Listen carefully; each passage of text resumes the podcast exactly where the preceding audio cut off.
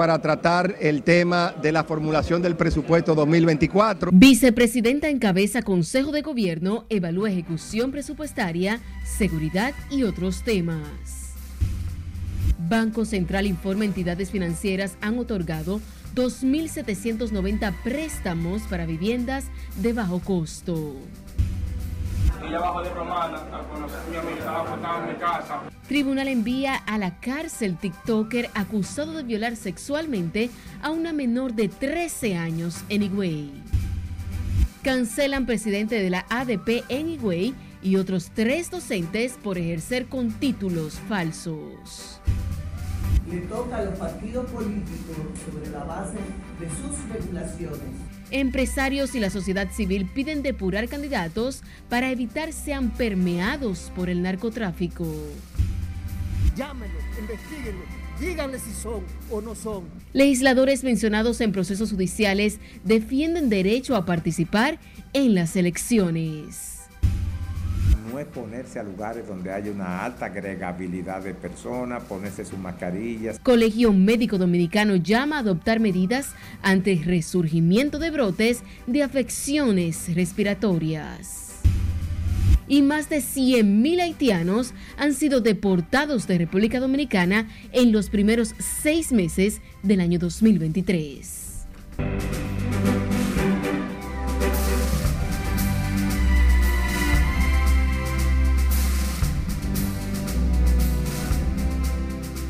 Buenas noches, tengan todos en este jueves 6 de julio. Bienvenidos a esta emisión estelar de Noticias RNN. Soy Janeris de León.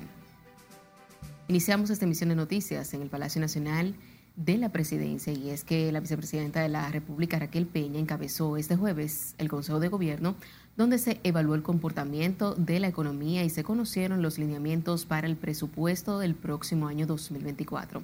Juan Francisco Herrera se encuentra en directo. Buenas noches.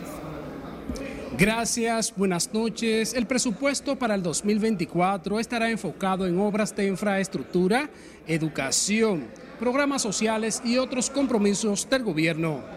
Prácticamente para tratar el tema de la formulación del presupuesto 2024. Fue la vicemandataria que encabezó el Consejo de Gobierno en representación del presidente Luis Abinader para tratar el tema del presupuesto del 2024 como lo establece la ley en la primera semana de julio. El ministro de la Presidencia, Joel Santos, y de Hacienda, Jochi Vicente, dieron los detalles de cómo estará enfocado el presupuesto del próximo año. Aquí destacaron el buen comportamiento de la economía y las proyecciones para finales de este año. Obviamente también se han planteado cuáles son las prioridades desde el punto de vista muy general Particularmente hay una, hay una estrategia de finalizar las obras que están en, en curso. Se han mencionado obras de sumamente importancia para el país, particularmente el monorriel de Santiago y la línea 12 del metro, para mencionar dos eh, obras claves que se estarán eh, trabajando. Según las proyecciones, se tiene previsto un déficit fiscal de 3.1 del Producto Interno Bruto. Se conocieron los lineamientos generales para el año que viene. Se hizo la estimación de ingresos, la estimación de gasto y la estimación del déficit.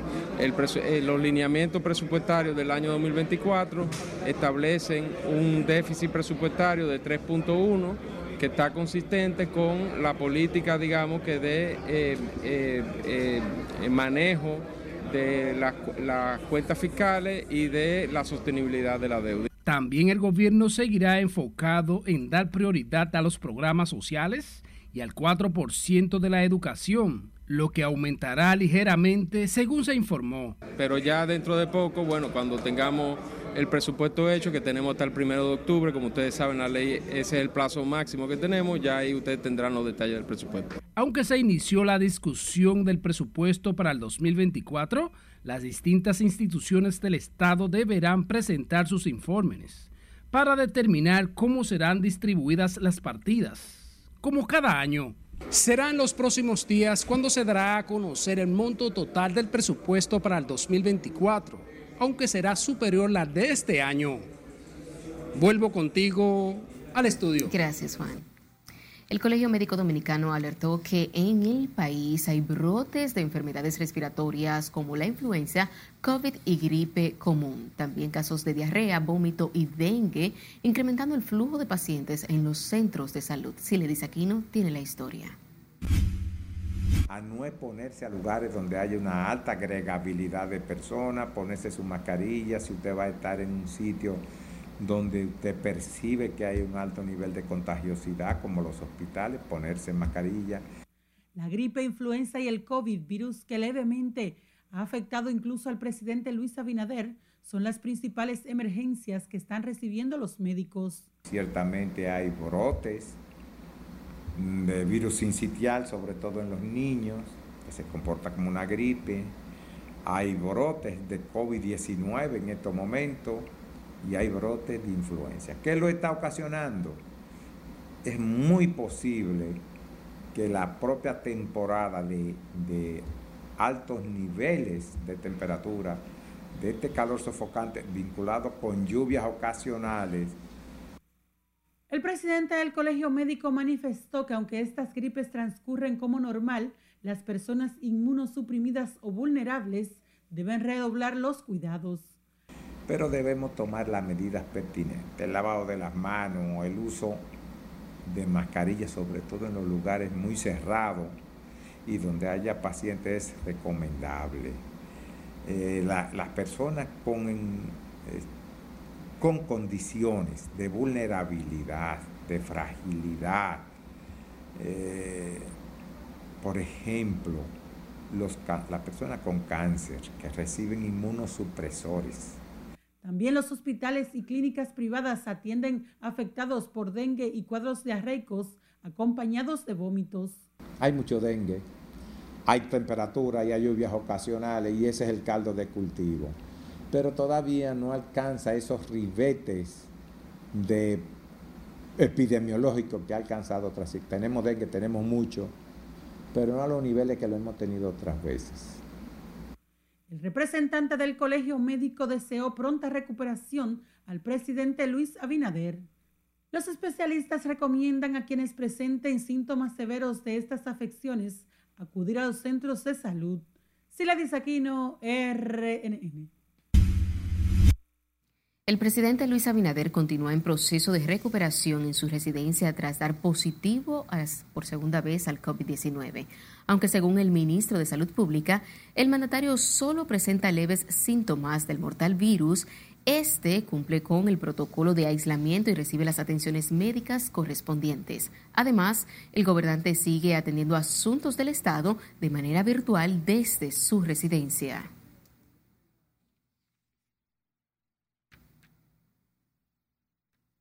El Movimiento Cívico Participación Ciudadana pidió este jueves a los partidos políticos depurar a los precandidatos inscritos para participar en las elecciones del año 2024 y así evitar que personas involucradas en procesos judiciales por narcotráfico, lavado de activos y otros delitos puedan optar por una posición electiva. Laura Lamar nos amplía. La inscripción a los distintos partidos políticos de precandidatos que se encuentran bajo investigación judicial involucrados en casos de droga y lavado de activos disparó la alarma de la sociedad civil. A los partidos políticos les toca esa labor.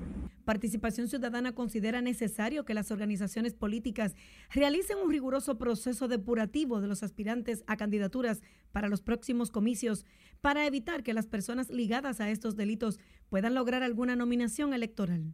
Por supuesto, le toca a los partidos políticos, sobre la base de sus regulaciones, indagar y depurar a los precandidatos.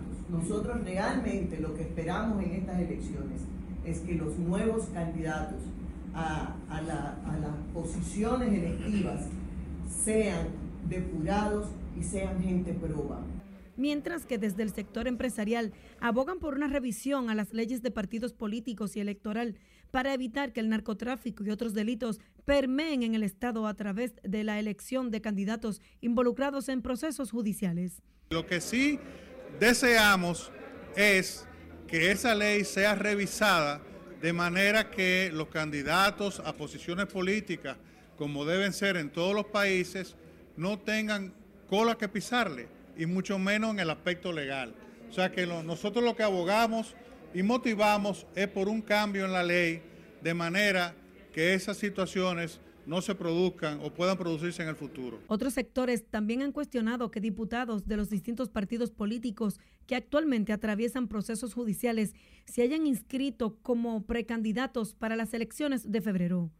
La ley establece que hasta tanto no haya una sentencia definitiva contra una persona involucrada en un proceso judicial, esta puede presentarse como candidato o precandidato a cargos de elección popular. Laurila Mar, RNN.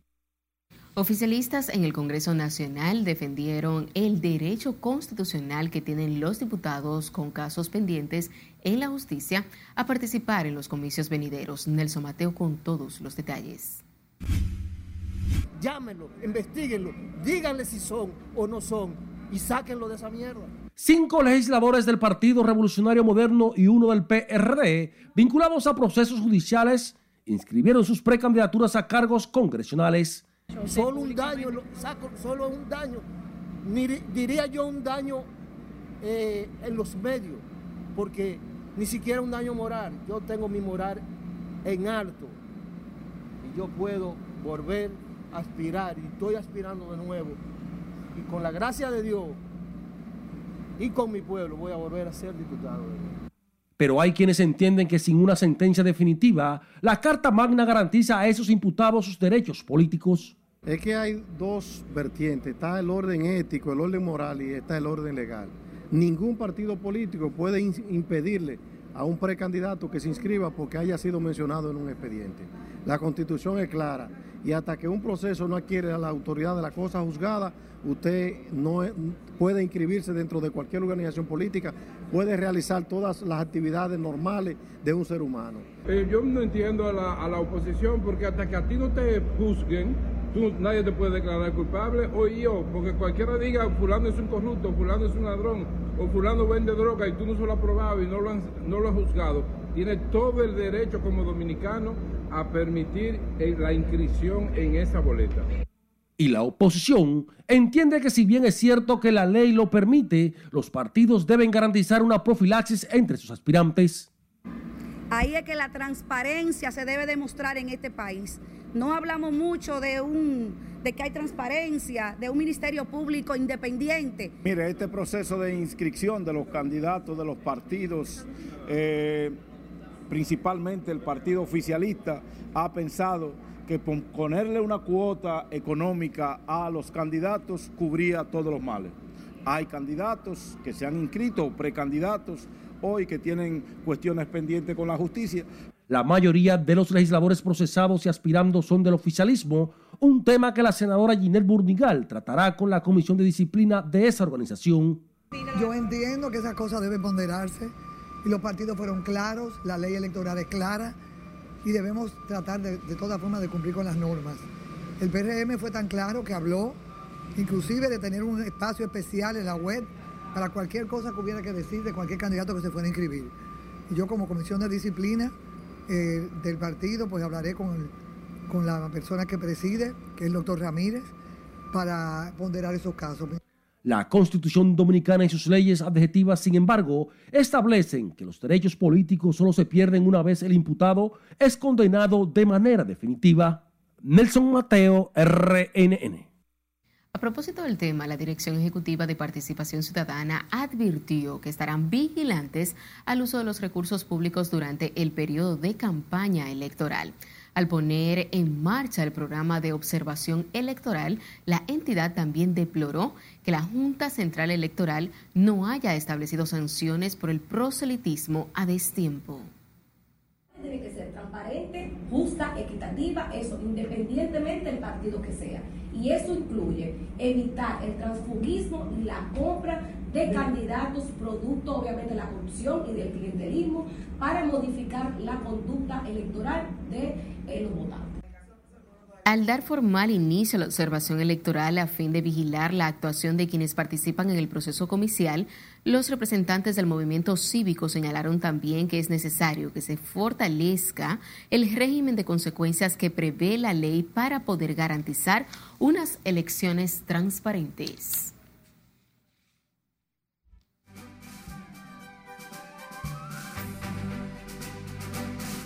La Fuerza del Pueblo llevará a Omar Fernández y Rafael Paz como sus candidatos a senador y alcalde por el Distrito Nacional respectivamente. La información fue confirmada por el senador de San Juan y jefe operativo del Partido Verde, Félix Bautista, quien aseguró que con esta fórmula esa organización ganará los comicios del próximo año en la capital. Vamos a la candidatura alcalde. Eh, la dirección política ya decidió en su última reunión del lunes que el alcalde, el candidato alcalde nuestro va a ser el compañero Rafael Paz. Eh, no tratamos el tema de la senaduría, propiamente dicho, pero para mí mi candidato es Omar Fernández, en lo personal. Y, pienso, y pienso que ganaría abrumadoramente.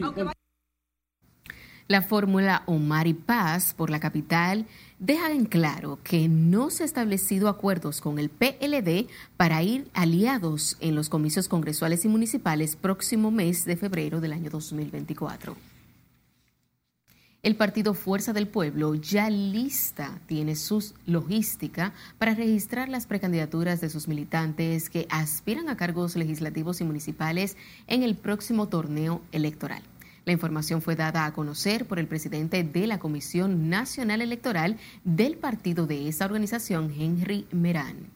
Durante todo este fin de semana, las comisiones provinciales electorales estarán recibiendo las inscripciones y los registros formales con la entrega de documentos de más de, más de 4.300 pre aspirantes ya preinscritos que tiene la fuerza del pueblo en todo el territorio nacional y el exterior.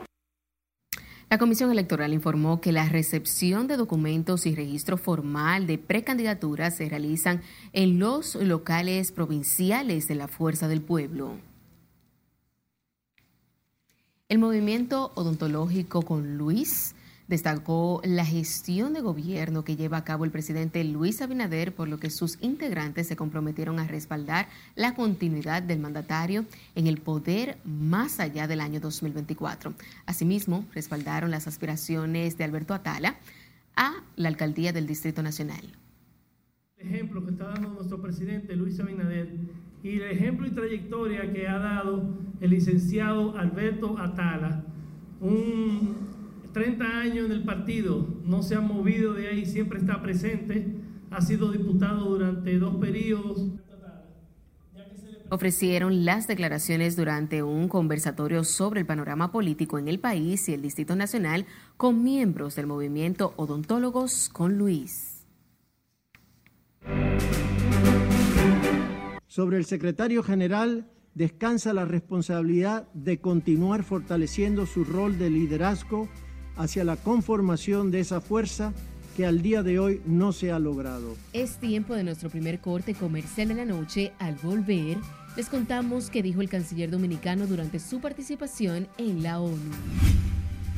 De manifestarse debe ser en su propio país, no usar el conducto de otros países para promover algún tipo de... Además, legisladores rechazan marcha encabezada por haitianos en el país y el Banco Central revela entidades financieras han desembolsado más de 1.700 millones para viviendas. Ya volvemos.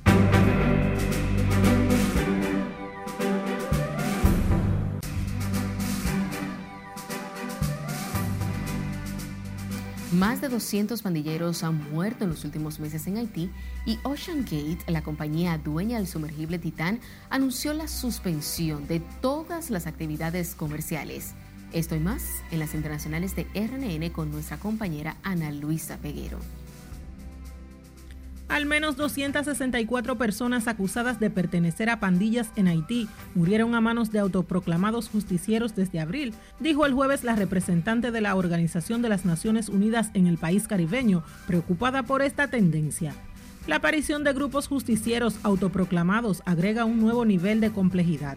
Desde abril, la MINUT, Oficina Integrada de Naciones Unidas en Haití, contabilizó al menos 264 supuestos miembros de pandillas muertos a manos de estos grupos justicieros autoproclamados, declaró la ecuatoriana María Isabel Salvador ante el Consejo de Seguridad de la ONU. Los restos de una mujer que llevaba desaparecida hace más de un año en Ecuador fueron encontrados este jueves después de que su expareja confesara el paradero donde los había abandonado, según informó la fiscalía. El hallazgo se realizó en Amaguaña, localidad cercana a Quito, en la que fueron ubicados los restos óseos de Rosa Gladys, quien había sido reportada como desaparecida el 20 de abril del 2022 en la capital de Ecuador. Una bebé de 18 meses murió de hipertemia tras haber permanecido unas 8 horas olvidadas en el interior de un automóvil estacionado al aire libre en el centro de Florida y sus padres fueron arrestados y acusados de homicidio involuntario agravado de un menor, informaron este jueves las autoridades.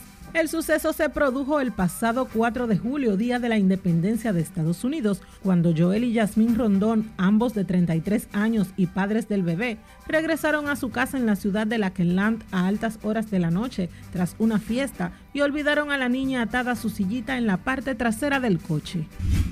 El elevado consumo de electricidad en medio de una ola de calor con temperaturas equivalentes a 40 grados centígrados provocó el corte de suministro eléctrico a centenares de miles de personas en Montreal, Canadá, advirtió este jueves la compañía Hydro-Quebec.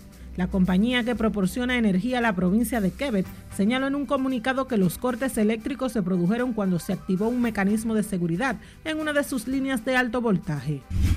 Ocean Gate, la empresa dueña del sumergible Titán, que implosionó el pasado mes con cinco personas a bordo mientras viajaba a ver los restos del Titanic, anunció este jueves que ha suspendido todas sus operaciones comerciales y sus viajes de exploración. Sin dar más detalles, la empresa publicó un rótulo en la portada de su página web en la que se comunica la suspensión. El pasado 25 de junio, la Guardia Costera estadounidense anunció una investigación oficial para descubrir las causas de la implosión y las autoridades canadienses están realizando otra. Twitter amenazó con emprender medidas legales contra Meta por su nueva red social de texto, Trade, y acusa al gigante de las redes sociales de hacerse con los servicios de sus antiguos empleados para crear una copia de su aplicación. El miércoles, Meta, matriz de Facebook, Instagram, WhatsApp y Messenger, lanzó la aplicación Thread, aplicación móvil que ya cuenta con 30 millones de descargas y a las pocas horas un abogado de Twitter, Alex Spiro, envió una carta al director ejecutivo de Meta acusando a la empresa de participar en una apropiación indebida sistemática, deliberada e ilegal de los secretos comerciales y otras propiedades intelectuales de Twitter. Entre el 2014 y 2019, una mujer de avanzada edad en España empezó a recibir llamadas de un vecino que se hacía pasar por Dios y por la Virgen y le pedía que depositara cantidades cada vez mayores de dinero en un cajón de su tienda de tratamientos naturales, a la que denominaba el Banco del Cielo. Le decía que el interés allí rentaba más que en los bancos de la tierra y que además podría construirse una casa en el cielo junto a las de su madre y su marido, ya fallecidos la víctima entregó todos sus ahorros y llegó a pedir dos créditos para cumplir con las entregas. El caso llegó el pasado miércoles a la Audiencia Provincial de León y la Fiscalía pide ocho años de prisión para el vecino acusado de estafar con más de 250 mil euros a la mujer. El acusado se habría aprovechado de su estado mental para convencer a la víctima que sigue creyendo de que ha sido nombrada una santa. En las internacionales, Ana Luisa Peguero, RNN. Y durante la reunión del Consejo de Seguridad de la ONU, en la que se presentó al menos tres informes sobre la situación de violencia e inseguridad en Haití, República Dominicana ha sido como otras naciones coincidieron que la solución al problema de ese país debe venir de los haitianos. El canciller dominicano Roberto Álvarez fue más directo e hizo un llamado a los haitianos ricos para que salgan al frente de su país. Es notorio que la BINU por sí sola no es una respuesta a la crisis que hoy atraviesa Haití, pues hasta la seguridad de ésta se ha visto afectada, deteriorando su efectividad y la propia imagen de las Naciones Unidas. Sobre el secretario general descansa la responsabilidad de continuar fortaleciendo su rol de liderazgo hacia la conformación de esa fuerza que al día de hoy no se ha logrado.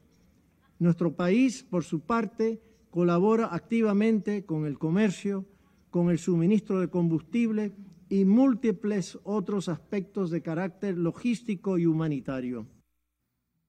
En la reunión, los presentes favorecieron que no haya una intervención militar ni política, sino una ayuda multinacional para fortalecer su Policía Nacional y enfrentar las bandas armadas que han puesto de rodillas a la nación más empobrecida de América. Más de 250 mil nacionales haitianos marcharán de manera simultánea el próximo domingo en más de 60 países, incluyendo República Dominicana, Estados Unidos y Europa, para exigir la participación de la diáspora haitiana en la toma de decisiones de organismos internacionales que trabajan para buscar una solución a la crisis que atraviesa Haití. Laura Lamar nos cuenta. Porque ciudadanos comunes son los que inician los grandes movimientos. Con el anuncio de esta movilización, la diáspora haitiana se empodera a una sola voz, reclamando a la comunidad internacional permitirle decidir la puesta en marcha de un plan que ponga freno a la crisis humanitaria y de seguridad en ese país. Y cuando decimos que hay 4 millones de haitianos que viven en el extranjero y el 70% de esos haitianos tienen el poder económico y tienen el poder económico y conocimiento para intervenir. Pero no son parte de las decisiones, entonces causa un boicot. Además, abogan por la aprobación de un proyecto de ley depositado en el Congreso de Estados Unidos para identificar a los responsables de financiar a las bandas que mantienen la violencia y el terror en Haití. Hay una élite que está financiando las bandas, esa información la, la inteligencia americana la tiene, hay una ley ahora mismo en el Congreso de Estados Unidos que busca que esos nombres se publiquen, se le congelen los bienes, se les cancelen las visas y que todo el mundo sepa quiénes son. Representantes del movimiento denominado Alivio para Haití, que promueve la marcha del domingo, reconocen los esfuerzos del gobierno dominicano en pro de la comunidad haitiana. Quiero aprovechar para aclarar que no vamos a hacer ningún reclamo al gobierno dominicano, que no vamos a tratar ningún tema de migración, que no vamos a tratar ningún tema de frontera, que no vamos a pedir nada que tenga que ver con la República Dominicana. Reconocemos el esfuerzo que está haciendo la República Dominicana. Además de la República Dominicana, la marcha internacional se llevará a cabo en varios estados de Estados Unidos, Canadá, Francia, Chile y países de Europa. Los manifestantes partirán al mediodía desde la iglesia Tabernáculo de Gloria en la 27 de febrero hasta el Parque La Lira. Laurila Mar, RNN. El presidente del Parlamento Centroamericano, Amado Cerrut Acevedo, rechazó las pretensiones de grupos haitianos de realizar una manifestación convocada para el próximo domingo en la 27 de febrero de esta capital. De su lado, el diputado oficialista Napoleón López Rodríguez cuestionó que los promotores de esa manifestación no tienen facultad para pretender subvertir el orden en la República Dominicana. Quizá eso no puede ser, porque ellos de manifestarse debe ser en su propio país, no usar el conducto de otros países para promover algún tipo de intención sobre lo que está ocurriendo en el país de ellos. Que vayan ellos allá a hacer su protesta y su país desordenado, que está vuelto un caos por culpa de ellos mismos, no por culpa nuestra, porque nosotros lo que hemos, lo que hemos hecho es ayudarles ofrecieron las declaraciones luego de una visita del presidente del Parlacén al presidente del Senado, Eduardo Estrella, donde abordaron una serie de reformas legislativas acordadas recientemente en la cumbre de presidentes que se llevó a cabo en el estado de Belice sobre el tratado constitutivo que enmienda la parte jurídica en el funcionamiento del Parlacén. La Dirección de Migración informó que durante el mes de junio fueron deportados 23.881 extranjeros ilegales detenidos durante múltiples operativos realizados en todo el territorio nacional. Estas deportaciones son el resultado del fortalecimiento a las labores preventivas y estratégicas para contrarrestar el flujo migratorio irregular y combatir el tráfico y trata de personas hacia la República Dominicana.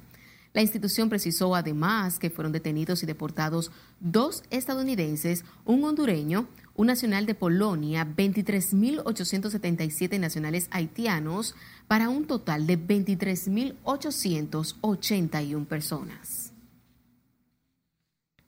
Las autoridades del Consulado Dominicano de Juana Méndez, Haití, realizaron la entrega de dos vehículos a sus propietarios a quienes les habían sido sustraídos en un rentecar en Santiago y en el sector de Villajuana de esta capital. Los vehículos fueron recuperados en territorio haitiano durante una operación conjunta con las autoridades del vecino país de Haití. Se han hecho todos los, los, los esfuerzos para que sean entregados y todo lo que tiene que ver con, con, el departamento legal, todo se ha hecho normalmente como debe ser para hacer la entrega de esos vehículos. Una vez más, porque el consulado está permanentemente preocupado por las situaciones que pasan en la frontera. Y nuestro señor Margarito sigue las directrices de nuestro señor presidente Luis Abinader de dar seguimiento a cada uno de los dominicanos. Las autoridades de ambos países trabajan en conjunto para evitar estas acciones delincuenciales que afectan muchos dominicanos. A dos años del asesinato del presidente haitiano Jovenel Moisés, el vecino país continúa reclamando justicia en medio de la crisis social, económica y política que tiene sumergido a ese país y que lo lleva al borde del colapso. Nuestro corresponsal de la zona fronteriza, Domingo Popoter, nos cuenta. Realmente es algo terrible. Tras la muerte a tiros del presidente haitiano Jovenel Moïse, los haitianos no han tenido respiro, sumergido en una crisis social, política y económica en un territorio dominado por las bandas. Los vecinos buscan sobrevivir al colapso de su país. Nuestro presidente eh, en su residencia como a las 2, a la 1 de la madrugada, día 7 eh, del mes de julio 21, 2021. Hoy cumplió dos años. Para mí, lo que están presos ahora tiene que ser castigado y castigado de verdad. Pasar su vida ahí, en la cárcel. Y lo que faltan por presado, que lo agarran preso ahí. Porque hay muchos todavía que están caminando en la calle libremente. La violencia en las calles de este país caribeño se ha recrudecido cada día más ante la mirada indiferente de los organismos internacionales por tratar de ayudar en estas crisis. Los ciudadanos en Haití viven exigiendo ayuda internacional que ponga fin a este desorden. La justicia eleva una nación. Eh, en nuestro país realmente lo que se trata de la justicia. Hay justicia para los más, eh, lo que está en el gobierno, pero no hay justicia para el que necesita justicia. Y la muerte del presidente lamento mucho. El asesinato de Jovené Moïse fue un magnicidio que tuvo lugar el 7 de julio del 2021 alrededor de la una de la madrugada en Petionville. El entonces presidente de Haití se encontraba en su casa junto a su esposa en el momento en que un grupo de hombres armados lo asesinaron. En la frontera con Haití, Dajabón, Domingo Popoter, RNN. El Ministerio de Educación informó que fueron desvinculadas cuatro supuestos docentes por desempeñar sus funciones con títulos universitarios falsos. Entre los cancelados figuran el presidente de la Asociación Dominicana de Profesores en Higüey, provincia de la Altagracia. Sobre Felipe Castillo Arias pesa la acusación de falsificar el título de licenciado en Educación de la Universidad Central del Este utilizando el mismo número de folio y libro de una maestra llamada Mercedes Acosta. Y el Banco Central informó que a la fecha las entidades de intermediación financiera han otorgado 1.790 préstamos para la adquisición y construcción de viviendas de bajo costo por un valor total de 6.618 millones de pesos. Del total de recursos desembolsados, 4.062 millones se han destinado a la adquisición de viviendas de bajo costo ya construidas, beneficiando a las familias adquirientes con 1.755 préstamos. La entidad informó que los préstamos han sido concedidos a una tasa de interés de hasta un 9% anual, un plazo no mayor de cinco años, con lo cual se logra condiciones financieras que favorezcan el acceso a una vivienda digna.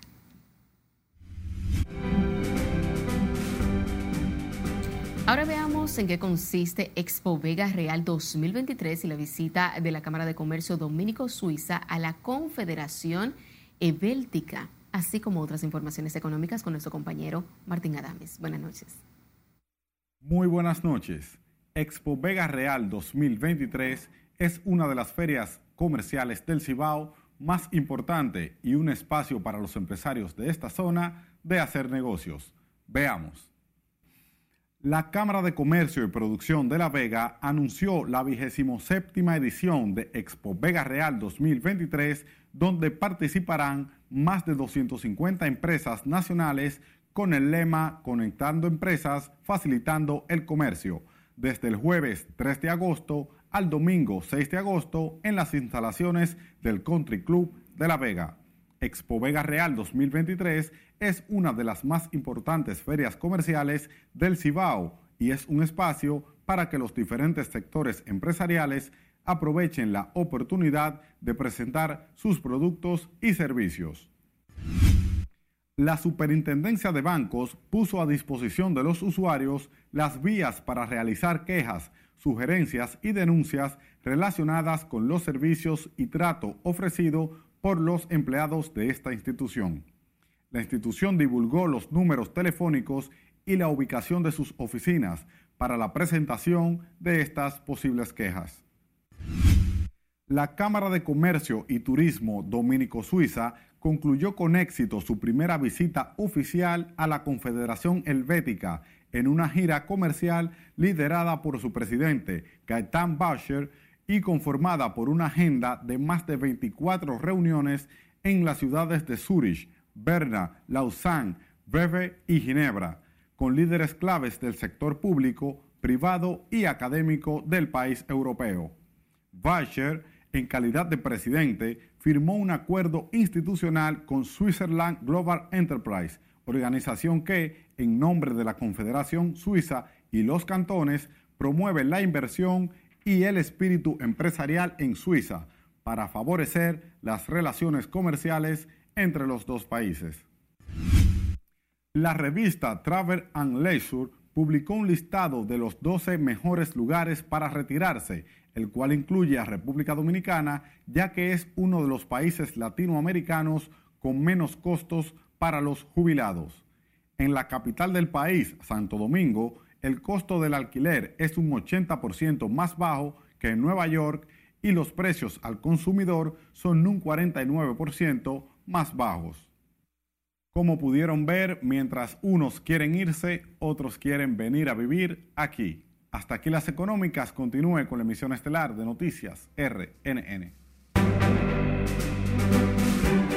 Siendo una facultad del tribunal, el tribunal determinará en el transcurso en qué momento podría. Nos vamos a otra pausa comercial. Cuando estemos de vuelta, les contamos por qué el tribunal rechazó la petición de no excluir video donde le disparan a Duncan.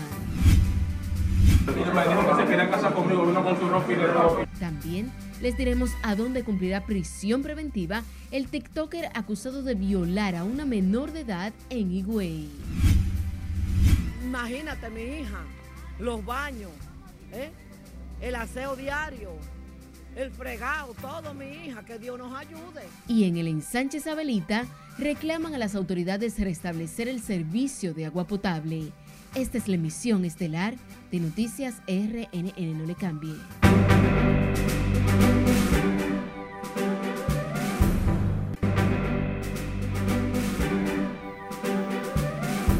Gracias por la sintonía. Seguimos con más informaciones. El tercer tribunal colegiado del Distrito Nacional aplazó, inició hoy el conocimiento de las pruebas periciales y también testimoniales en el juicio de fondo que se le sigue al expresidente de la Dirección Nacional de Control de Drogas, vicealmirante Félix Alburquerque Comprés, acusado de la muerte del comunicador Manuel Duncan. Jesús Camilo tiene más detalles en la siguiente historia.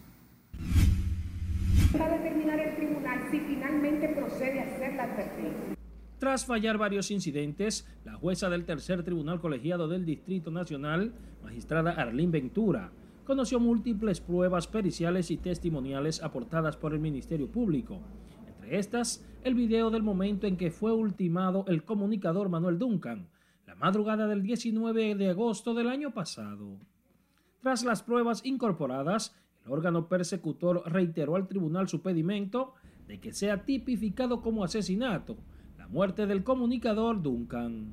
Siendo una facultad del tribunal, el tribunal determinará en el transcurso en qué momento podría hacer la advertencia que bajo ningún concepto implicaría que el tribunal está firmando algo. En tanto, el abogado querellante y familiares de la víctima pidieron al tribunal valorar bien los elementos probatorios, los cuales consideran suficientes para que sea condenado el vicealmirante Alburquerque Comprés.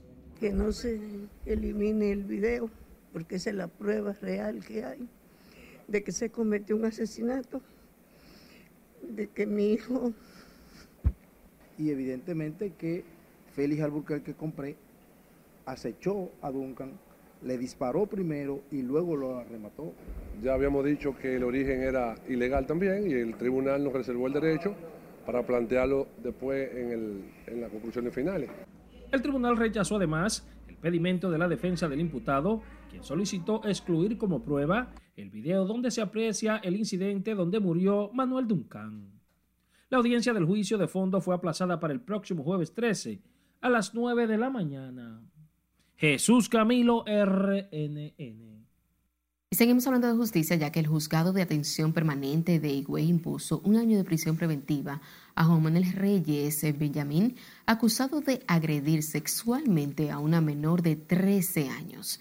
El imputado, quien sedujo a la menor a través de las redes sociales, cumplirá la medida de coerción en la cárcel en Higüey. Ella bajó de Romana a conocer a mi amiga, estaba acostada en mi casa, sin comunicación con ella, ella vino ni nada. Y me dijo que se quería casar conmigo, vino con su ropa y de todo. Y yo, y yo lo que la quería convencer de que se fuera con su casa, que no se quería ir. Y ella dijo que su mamá sabía que estaba conmigo. Se recuerda que la niña, tras ser violada, fue dejada por el imputado en una guagua de transporte turístico de Higüey, Romana, donde la misma presentó un sangrado profundo.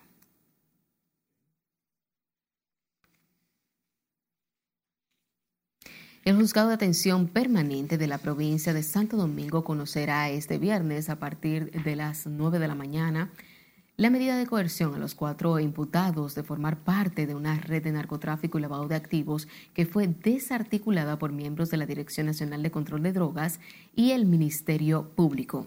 Se recuerda que la modalidad usada por esta red de narcotráfico era preparar cajas de productos agrícolas laminados con doble fondo rellenas de cocaína para luego enviarlas a Europa y Estados Unidos. Esta poderosa banda operaba en el Distrito Nacional, también en San Cristóbal y La Vega, y le fueron incautados varios negocios, propiedades, vehículos, dinero en efectivo, entre otros.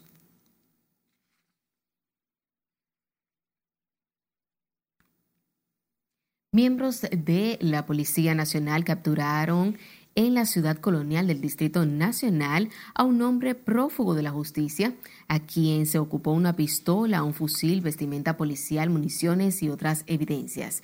El detenido fue identificado como Hansel Roa Díaz, de 30 años, quien luego de ser sorprendido fue conducido en calidad de detenido al destacamento policial del sector San Carlos. Roa Díaz fue detenido en la calle Mella, casi frente al cuerpo de bomberos del Distrito Nacional, cuando transitaba en un vehículo marca Daihatsu, donde se ocuparon las armas y las municiones. Y familiares de Smelling Luciani Mariano Lora, de 14 años, denunciaron que la adolescente se encuentra desaparecida desde la mañana de este miércoles, en horas de la mañana. Según sus padres, la menor salió de su negocio ubicado en Villas Agrícolas, mientras que otra menor, Miosoti Cuevas Duel, de 15 años, también está desaparecida, según su madre. Que ella me llamó y el teléfono, yo estaba con varias gente que me estaban acompañando, familiares, y llaman el número raro. Yo dije, esa es mi hija, porque el corazón de madre no le falla a uno, y esa es mi hija. Y después me llamó como a las dos, a la media hora, a la hora me llamó un tipo y me la enseñó por videollamada. Sí, es mi hija. Para cualquier información sobre Jade Miosotti Cuevas Duel, de 15 años, se puede comunicar a los teléfonos 809-615-4018 o al 695-7693. Mientras que por la jovencita desaparecida en Villas Agrícolas, que tiene el nombre de Esmeilin Luciana y Mariano Lora, se puede comunicar al 809-726-4049 o al 809-259-0517. Cambiando de tema, la falta de agua y el cúmulo de basura en el ensanche Isabelita tiene a los moradores desesperados y a punto de salir a las calles a protestar. Nuestra compañera Margarita Dipret estuvo en el lugar y nos ofrece más detalles. Estamos, eh, estamos, imagínate mi hija, los baños, ¿eh? El aseo diario, el fregado, todo mi hija, que Dios nos ayude. Momentos difíciles es lo que están viviendo los moradores de este sector. Y es que según cuentan hace aproximadamente dos meses que no llega el agua, lo que afecta la realización de sus actividades básicas. Dicen que están al borde de la desesperación porque es una situación que no se había visto en el ensanche Isabelita. Sí, mi hija, casi dos meses y pico, casi dos meses que no, que no viene el agua. Yo tengo casi 40 años aquí en la Isabelita. Esta es la calle San Rafael. Esta es la calle San Rafael, mi hija, y lo nunca he visto. Esto tiene a uno, mire, esto es un caos. Esta calle era envidiable porque aquí no faltaba agua, aquí llegaba el agua interdiario. Y ahora tenemos, después de la sequía, ha llegado tres chorritos de agua y la mandan que no da ni para llenar un tanque de agua. Entonces nosotros le pedimos que por favor que, que hagan algo. Nosotros estamos comprando camiones de agua a 1.500 pesos y tinaco para llenar un tinaco son 300 pesos. Usted sabe que usted llena un tinaco y a los dos días no tiene. O que no anden el agua porque la, que la porque aquí venía agua todos los días. César Guzmán y José María Bautista tienen más de 30 años viviendo en el sector y se quejan por la difícil situación que atraviesan. El agua no la mandan. Están combinados, parece que con lo que venden agua y con, contra nosotros. No viene camión, no viene nada. Eh, los camiones. Ya yo compré un camión el, el lunes y ya tengo que comprar otro mañana porque no tengo. Ahora directamente no se sabe qué está pasando, qué está sucediendo en este lugar, porque no tenemos, estamos en casa de agua, que estamos, estamos a mirar, este barrio no hay una, una, una gota de agua, uno bañarse ni hoy. Y tenemos así, tenemos un mes justo que no cae un chin de agua por aquí, de llave. Y directamente creo que tenemos, tenemos que estar protegidos de agua, porque es lo único que nos salva el agua de nosotros después de Dios. ¿Y si se arma un fuego? ¿Cómo no la vamos a bandear? La señora María Luisa Arias expresa su incomodidad porque dice que no es fácil llegar a su casa luego de trabajar y no encontrar agua ni para bañarse. Vamos acá, no está sequía, no hay quien la aguante. Nosotros estamos ahora mismo, que yo llegué a trabajar ahora mismo y estoy rabiosa porque no, no, no, no tengo agua para bañarme. Esto hay que mirar, hay que dar, buscar los medios de ver cómo... Pero la falta de agua no es la única problemática que les afecta. Los vertederos improvisados son otro dolor de cabeza. Aquí eh, recogen la basura por la mañana a las 11. A cualquier hora la recogen y como quiera eso ahí está lleno de basura. Es decir, que Manuel Jiménez, eh, él ha hecho lo posible, pero no ha puesto el, lo que debe de ser en realidad que en el barrio se recoja la basura. Los residentes del ensanche Isabelita piden a las autoridades restablecer y mejorar el servicio de agua y la recogida de basura, servicios que según dicen se ha deteriorado en las últimas semanas. Margarita Dipré, RNN.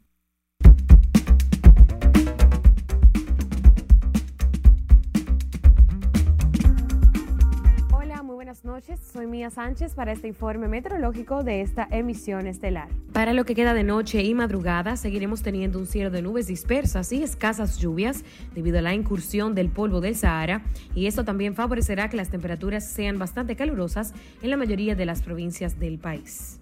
Para mañana viernes no se prevén cambios importantes en las condiciones del tiempo. Prevalecerá un ambiente relativamente seco y estable, con escasas precipitaciones y temperaturas calurosas. Por lo tanto, las precipitaciones que se esperan serán en forma de chubascos aislados y aisladas tormentas eléctricas en la tarde hasta las primeras horas de la noche sobre provincias en el noreste, sureste, la zona fronteriza y la cordillera central. En la costa caribeña se recomienda a las pequeñas y frágiles embarcaciones navegar cerca del perímetro costero sin aventurarse mar adentro debido a viento y olas anormales.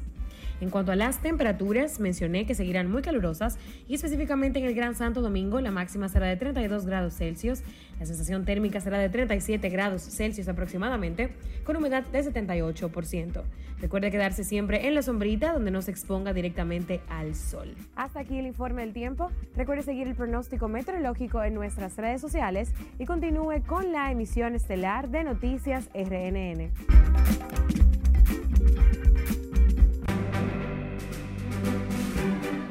Que representa a la República Dominicana en playas y puertos extranjeros. Es momento de nuestro último corte de la noche. Cuando estemos de regreso, la Armada de la República Dominicana y el Ministerio de Defensa despiden crucero marino.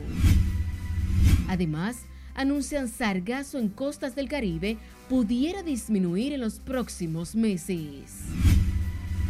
Y se enciende el lío entre Yailin, Tecachi y Anuel. Esta es la emisión estelar de Noticias RNN. No le cambie.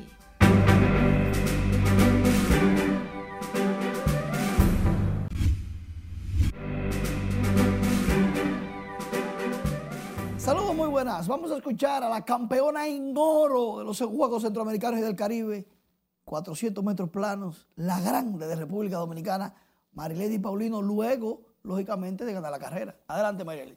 Antes que todo, gracias a Dios, gracias a mi entrenador también, me siento feliz de poder hacer este pase para los Juegos Olímpicos y de obtener la medalla de oro para mi país. Sí, cierto, nos estamos preparando para el Mundial, para, para obtener lo que Dios me tiene preparado en ese Mundial. Bueno, lo sentí bien, yo siempre, incluso creo que no lo hice como yo siempre lo hago, pero todo está bien, gracias a Dios. Sí, me siento feliz a pesar de que son mi segundo centroamericano, pero en la distancia de 400 lo primero.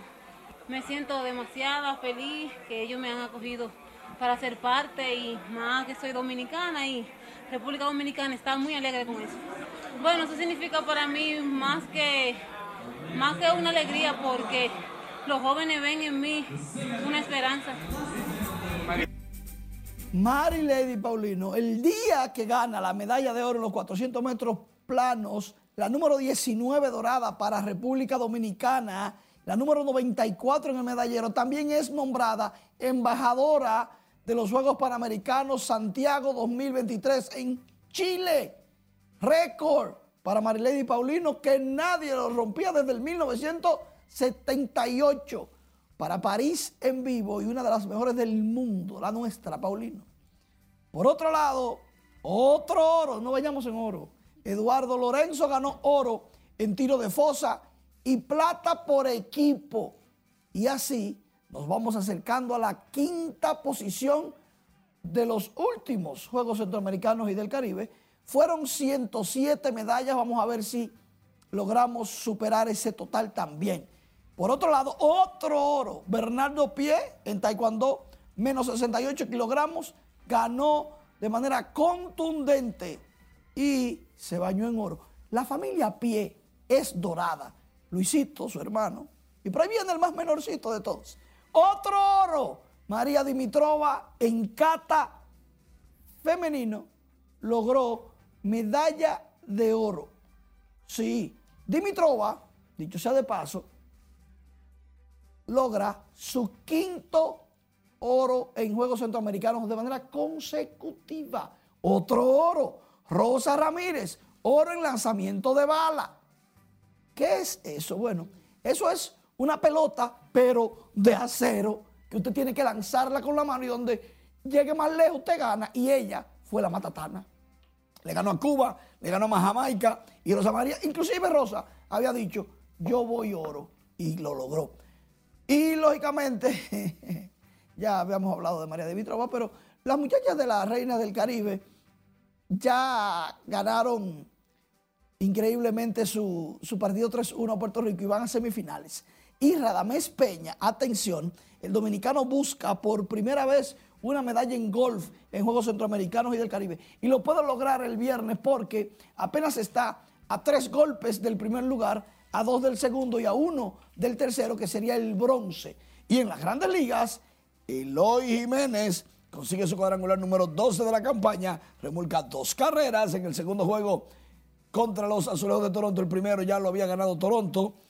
351 pies por la banda contraria y gozo en Chicago. Ese partido en ese momento estaba 3 por 1, pero 4 por 4 en el octavo. Vamos a ver cómo termina. Lo cierto es que si vamos a hablar de cosas buenas, fue el baño dorado. Sí, sí, me encantó eso. Nos bañamos en oro. A la República Dominicana le dicen, como el rey Midas, tocaste oro.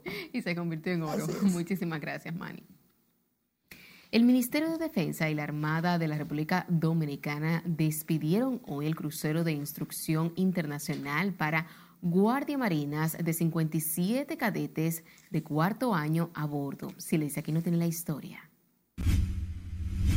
Que representa a la República Dominicana en playas y puertos extranjeros como nuestra patria estos cadetes, 53 hombres y 4 mujeres, abordaron el buque Escuela Almirante Juan Bautista Cambiazo, que los llevará por Jamaica, Colombia y Panamá para mostrar sus destrezas en el mar. Los jóvenes militares realizarán intercambios con soldados de esos y otros países hermanos. Es una experiencia que van a tener ustedes, guardiamarinas y oficiales de a bordo, en esta travesía que le dará a ustedes lo más de lo experimentado del saber naval, lo que se aprende en las aulas para aplicarlo a bordo de ese gran buque nuestro, el buque escuela. El capitán de navío Nate Rafael González Tejeda, jefe de operaciones navales de la Marina Dominicana, describió las tres fases que agotará el crucero de instrucción verano 2023 de un exigente programa que incluirá prácticas de zafarranchos de navegación electrónica, astronómica, costera y estima, cinemática naval, maniobra de fondeo, entrenamiento sobre el uso de equipos y ayuda a la navegación durante la noche, práctica de control de avería, incendio, entre otros.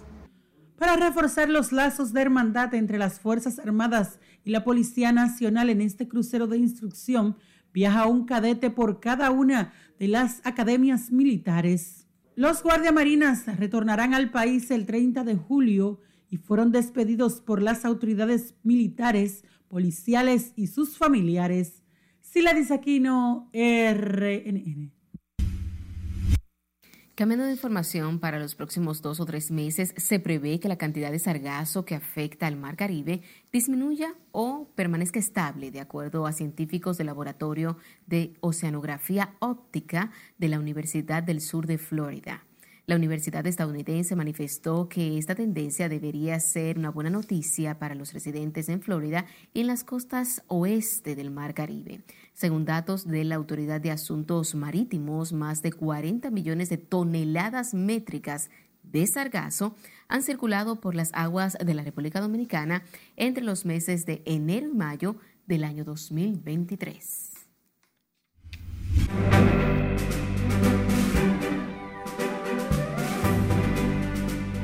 Y continúa este jueves la controversia entre Yailin, Tecachi y Anuel. Nuestra compañera Ivonne Núñez nos completa esta información. El show entre los artistas Yailin Tekashi y Anuel pica y se extiende, ya que este último decidió exponer los casos judiciales por los que ha sido acusado el estadounidense en el pasado que lo involucran de abuso sexual a menores de edad. Tekashi no se quedó callado y también respondió aclarando que este tema ya está aclarado y acusó al puertorriqueño de abuso doméstico. La más viral de igual manera se unió al dime y diré, negando que Anuel sea un buen padre, confirmando la versión de que fue golpeada por este y aseguró que podría revelar las pruebas que lo confirman, lo que hizo más adelante en otra historia.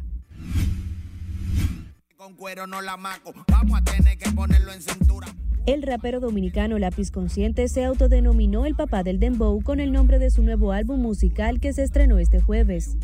Abelino Figueroa, nombre real del intérprete, para anunciarlo colgó una imagen de la carátula de un CD con el título del disco El Papá del Dembow Volumen 1 que contiene 10 canciones de este género. Pasé toda la noche trabajando en él y amanecí haciéndolo, por eso no pude llegar a tiempo. Betty la Fea está de regreso, la exitosa telenovela colombiana que trascendió fronteras y se ganó el corazón de muchos seguidores alrededor del mundo, tendrá una secuela que contará la historia de la icónica Beatriz Pinzón Solano 20 años después del final de la producción original. Producida para Prime Video, se estrenará en la plataforma de streaming en 2024 y contará con los mismos protagonistas de la telenovela de 1999. Ricky Martin y Joan Joseph anunciaron hoy el final de su matrimonio tras seis años de relación a través de un comunicado difundido en las redes sociales. Martin y Joseph tienen cuatro hijos juntos. En RNN Diversión, Bonnie Núñez. Finalizamos esta emisión estelar de Noticias RNN. Feliz resto de la.